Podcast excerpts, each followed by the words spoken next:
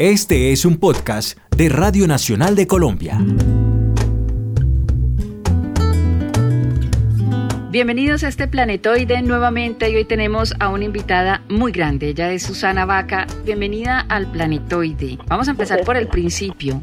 Susana, ¿en qué momento la tocó la música?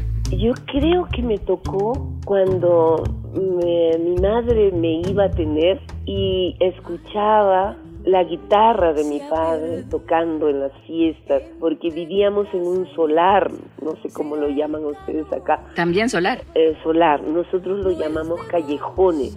Entonces vive la gente pobre, la gente humilde, pero las fiestas son grandísimas. Entonces cualquier celebración, mi papá como era el, guitarrero del barrio, entonces tenía que ir a tocar. Y mi mamá lo acompañaba y yo seguramente en la barriga de mi mamá escuchaba y sentía esas melodías. Cuando nazco, podía estar llorando, podía estar eh, fastidiada como cualquier niño, pero cuando empezaban los acordes de la guitarra, yo hacía un absoluto silencio y absoluta atención. Entonces, yo creo que nací para la música. La música ocupó mi vida desde antes de nacer. Negra que te quiero. Hermoso. Susana, ¿y en qué momento sintió que la música afroperuana, que esa tierra del Perú, era lo que iba a llenar toda su pentagrama, lo que iba a llenar los discos?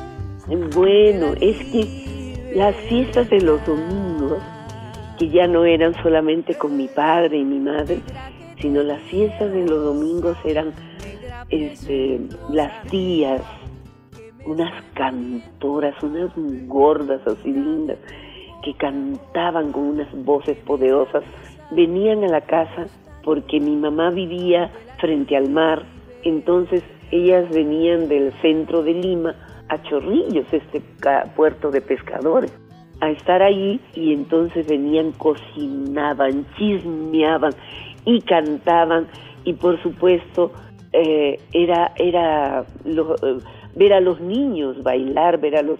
Nos decían, a ver, demuestren que son negros.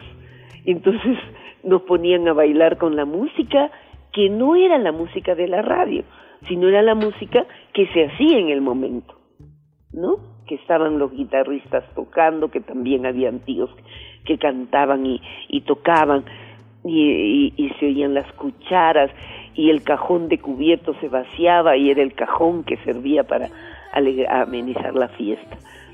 Entonces yo allí ya eh, dejaba el juego y corría donde estaba la música. Entonces eh, mi mamá que vio esto em, me estimuló mucho. Cada vez que venían sus amigas a, a estar con ella, entonces ella me decía, Susanita, a ver, cánteles a mis amigas algo.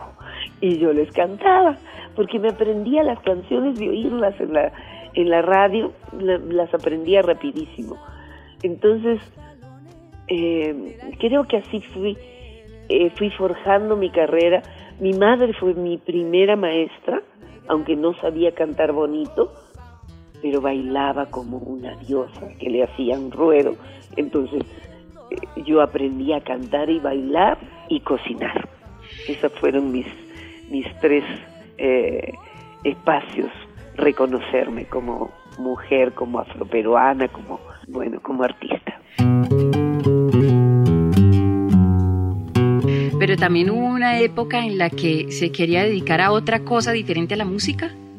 Sí, claro, porque habían desengaños, ¿no? Cuando ya era más grande, yo intentaba, iba a, a por ejemplo, a una cosa muy rápida de veían a, los chicos, juntaban a, niñas de mi edad, a jovencitas, y decían, a ver, canta, en medio de una escalera, y, era un medio de comunicación, como era la televisión, entonces todas eh, cantábamos alguna algún pedacito de alguna y la persona que, que hacía este como casting decía, no, ya, tú no, tú no, tú no.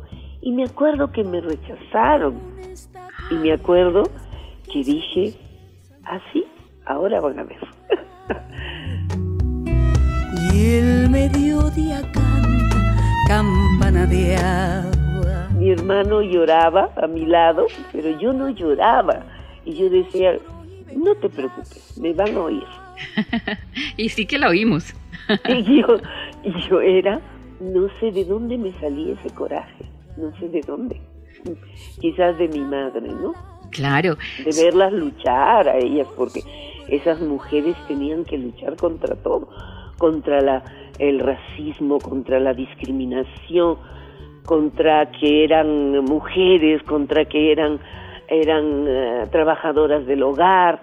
Bueno, justamente esas mujeres eran muy fuertes. Por eso a ellas les dedico este poema hermoso que es María Landó.